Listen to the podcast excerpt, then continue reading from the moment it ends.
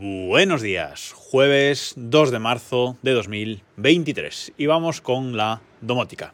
Sabéis que una de las cosas que no me gustan mucho de la Nuki Smart Lock Pro 3.0 que tengo en casa para, abrir la puerta de la entrada de casa es el tema de la, de la, batería. Yo lo he comentado de pasada algunas veces por aquí, que eh, está muy bien que la, que la Nuki pues tenga, aparte de Bluetooth, tenga el, digamos, el, bridge integrado, ¿no? el bridge Wi-Fi integrado, que tenga Wi-Fi integrado en la propia cerradura. Pero claro, los protocolos Bluetooth LE, Low Energy y el protocolo Zigbee están diseñados para gastar poca energía. Son eh, por defecto diseñados, por diseño, están preparados para que eh, se haga un uso de las baterías el, mínimo posible. Pero el Wi-Fi no.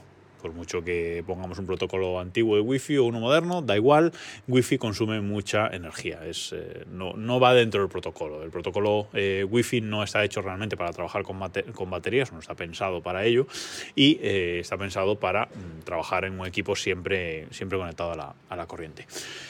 Con lo cual, la batería de este, de este Nuki Smart Lock, de esta, de esta cerradura eh, inteligente, a mí me estaba durando de media 20 días, una cosa así, 20 eh, días de, de, batería al tener pues, tanto el Bluetooth, que está activo por defecto, como el, eh, el bridge Wi-Fi integrado. ¿Qué me permitía el bridge Wi-Fi? Pues a mayores de, del Bluetooth. Bueno, pues si tienes un sistema HomeKit, si tienes una centralita HomeKit en casa, que sea un HomePod o sea un Apple TV, pues bueno, desde desde HomeKit tú puedes manejar eh, desde fuera de tu casa la, cerradura sin que eh, usar el wifi, es decir, porque el, hub, tanto el HomePod como el, Apple TV, se con... Ahora que lo dicen, no sé si el HomePod tiene Bluetooth para conectarse a los dispositivos. Tengo esa duda. Bueno, el Apple TV sí, en cualquier caso. El Apple TV se conecta por Bluetooth a los dispositivos Bluetooth y eh, los manejas, los puedes manejar desde fuera de tu casa a través de, la centralita eh, HomeKit. Vale, eso está eh, genial, pero hay ciertas cosas, mm, nivel de configuración, etcétera, que no puedes hacer desde fuera de casa si no tienes la wifi de la, de la cerradura configurada. Insisto, ciertas configuraciones y ciertas cosas, o directamente usar la aplicación de Nuki desde fuera de casa, no lo puedes hacer si no tienes esta, la wifi activada, digamos. ¿no? Tú en, en casa así, porque el teléfono se conecta directamente a la cerradura por, por, Bluetooth y a través de la aplicación puedes configurar lo que quieras, pero fuera de casa no. Eh, ¿Ventajas, desventajas de esto? Bueno, cada uno que lo, que lo valore, yo creo que, que, no está mal eh, tener esta segunda conectividad aparte de esa conectividad eh, Bluetooth. Si por lo que sea te falla la centralita HomeKit o te falla te falla el, el, Bluetooth de la centralita HomeKit o se apaga o lo que sea, pues bueno, siempre tienes una segunda vía por la que acceder a la cerradura de tu, casa. Pero insisto, es un problema. Yo creo que eh, Nuki tenía una buena intención con esto, pero creo que se han equivocado con este, con este producto. Y bueno, pues yo me lo he comido. Eh, es lo que tiene ser un early adopter de, muchas cosas, pero eh, evidentemente no está nada bien que, que la que la batería solo te dure 20 días y después del incidente que nos, que nos ocurrió, pues bueno, no quiero que eso vuelva a pasar, no quiero que la, que la batería de la, de la Nuki dure tan, tan poco. Tengo, tenía dos alternativas, eh, cablear mm, hasta la puerta, es decir, tener la, batería de la Nuki siempre enchufada a la, a la, corriente con un transformador y cablear un poco la, la, puerta y tener enchufado, que es una alternativa que no lo descarto todavía, o apagar el wifi de este, de esta cerradura. Y es lo que he hecho, he apagado el, el wifi de la cerradura. Pero como quiero seguir teniendo esa segunda conectividad y además ahora con todo el tema de Home Assistant quiero poder integrarla eh, en Home Assistant, para integrarla en Home Assistant eh, tiene que, eh, necesito un bridge, necesito un Nuki bridge o necesito que la centralita, que la cerradura esté conectada a, la red por wifi, que tenga una IP, digamos, que la, que la cerradura pueda tener una, una IP. Es decir, en Home, Assistant, no puedo integrar la Nuki por Bluetooth. Entonces, ¿qué he hecho? Bueno, pues he apagado la Wi-Fi, como, como digo. La batería ahora mismo de la Nuki está al 72% y hace 22 días que la he cargado. Con lo cual, aquí ya veis la gran diferencia de consumo con Wi-Fi y sin Wi-Fi. Eh, así que esto pues parece que me va a durar pues unos dos meses y medio, tres meses, dependiendo de lo que, del uso que se le vaya dando, pero bueno, ya os contaré, pero lleva ese, ese camino, ¿no? que ya me parece pues eh, una duración de batería ya más coherente. Entonces tenía la alternativa de comprarme un Nuki Bridge, aparte que vale nuevo 100 euros. Es verdad que en Wallapop se encuentran por mitad de precio, incluso más baratos. Mm, comprarse un Nuki Bridge para enlazarlo con la, con la cerradura. Eh, aunque y que sea ese Nuki Bridge el que, el que se enganche a la, a la Wi-Fi. O otra cosa que encontré por, por casualidad mirando la integración de, Home Assistant con, con Nuki, que es instalar un bridge en la Raspberry Pi.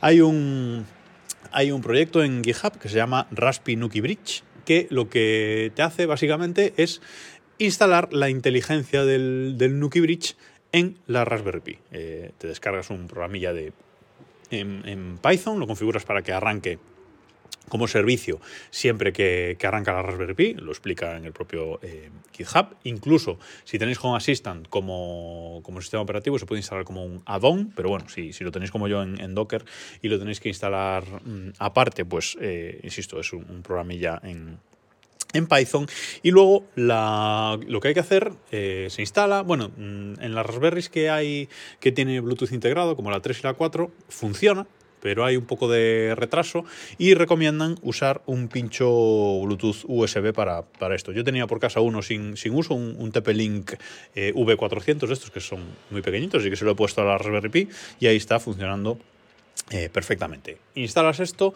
y cuando lo ejecutas por primera vez tienes que mantener el botón de la Nuki pulsado durante 6 segundos para que haga el enlace, para que se enlace la Nuki Smart Lock, la cerradura, con ese bridge virtual instalado en la eh, Raspberry Pi.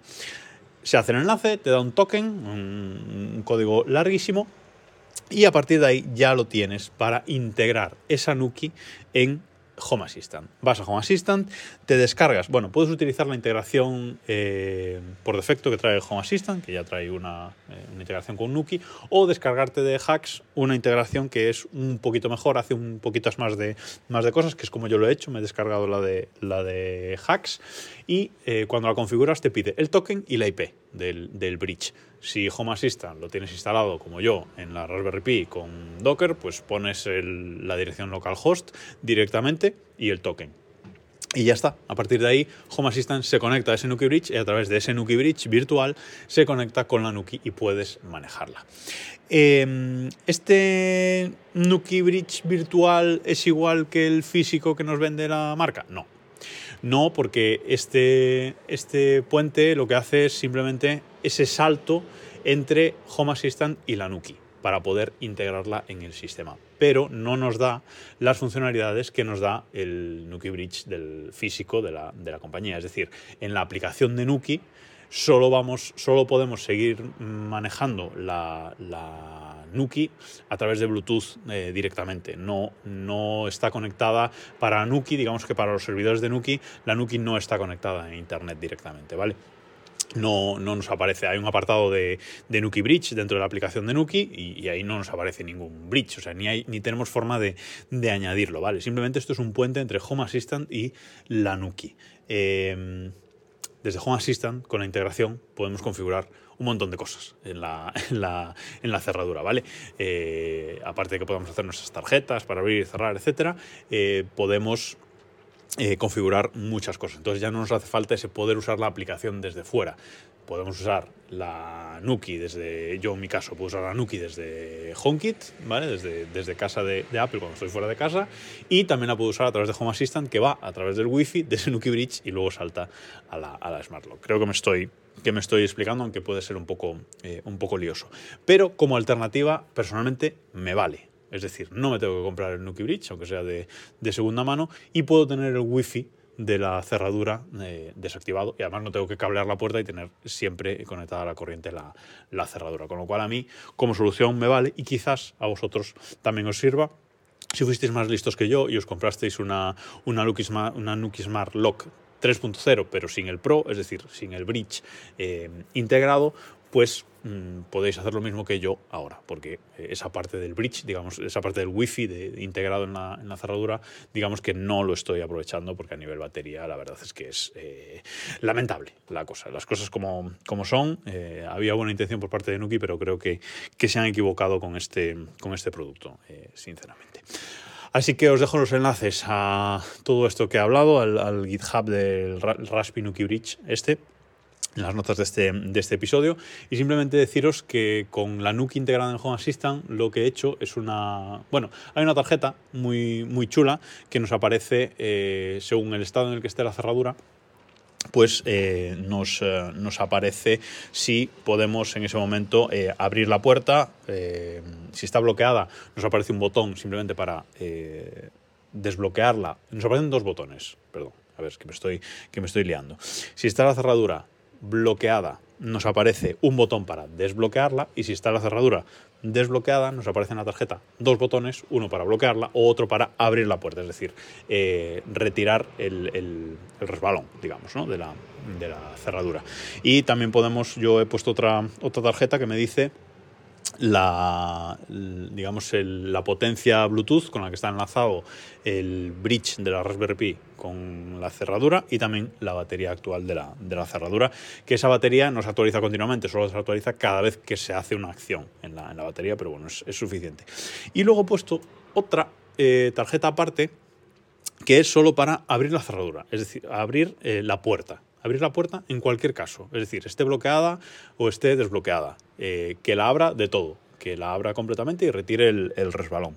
Eh, y esa tarjeta la he puesto no para que justo cuando le das le das un toque se abra, porque eso puede ser peligroso si estás fuera de casa, sobre todo y tal, sino esa tarjeta cuando la mantienes pulsada eh, durante un par de segundos es cuando ejecuta la, acción, con lo cual es un poquito más, eh, más seguro el tema y, y, está bien.